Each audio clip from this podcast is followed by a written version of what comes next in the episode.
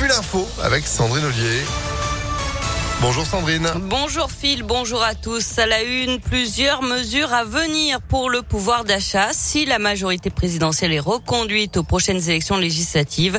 Le projet de loi de finances rectificative est prêt. Il prévoit une prolongation du bouclier, tarifaire sur les prix du gaz et de l'électricité jusqu'à la fin de l'année 2022.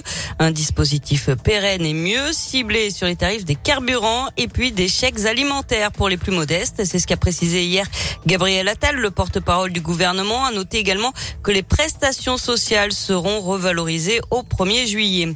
Le gouvernement qui vit ses dernières heures, dernier conseil des ministres hier avant un dernier dîner en commun ce soir à Matignon. Hier, Emmanuel Macron a salué avec solennité et affection l'équipe de Jean Castex qui va quitter son poste de Premier ministre. Selon BFM TV, il devrait donner sa démission lundi après un dernier déplacement au Vatican dimanche. Politique toujours et ses révélations après le renoncement de Tahabouaf dans la 14e circonscription du Rhône. On a appris hier qu'il était accusé de harcèlement et de violence sexuelle. Une enquête interne a été ouverte à la France insoumise. Le comité de suivi contre les violences sexistes et sexuelles a été saisi après le témoignage de plusieurs femmes dans le week-end.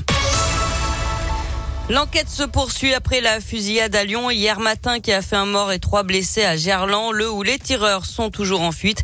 D'après le progrès, les premiers éléments de l'enquête laisseraient penser que la victime était bel et bien visée. Il pourrait s'agir d'un règlement de compte. Il était jugé pour le meurtre d'une ville urbanaise de 27 ans. Un homme de 42 ans a été condamné à 30 ans de réclusion criminelle par la cour d'assises de Savoie avec une période de sûreté de 20 ans. La victime voulait le quitter. Il l'avait alors jeté d'une falaise avant de lui donner des coups de pied pendant qu'elle agonisait. Et puis un cold case vieux de 36 ans résolu en Isère, le meurtre de Marie-Thérèse Bonfanti. Cette jeune femme avait disparu en 1986 à Pontcharra alors qu'elle distribuait des journaux. D'après le Dauphiné libéré, un homme de 56 ans a été mis en examen pour enlèvement et séquestration suivi de meurtre. Il aurait reconnu les faits. Il a été interpellé en début de semaine. Le rêve de Clara est devenu réalité. Cette jeune lyonnaise de 11 ans est atteinte d'une maladie rare depuis sa naissance qui l'empêche d'avaler. Elle est nourrie par une sonde et ne peut donc plus ressentir le goût des aliments. Cette jeune fille rêvait de pouvoir ressentir un goût en particulier, celui du macaron.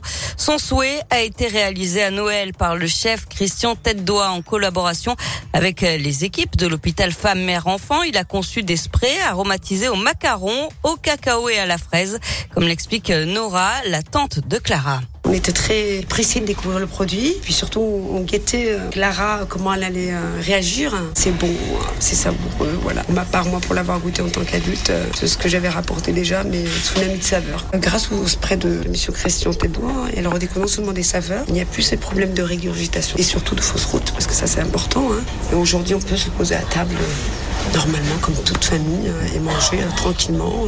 Donc c'est vraiment un réel plaisir et sincèrement le challenge a été relevé par Monsieur Christian Tédoin tous ceux qui nous ont accompagnés.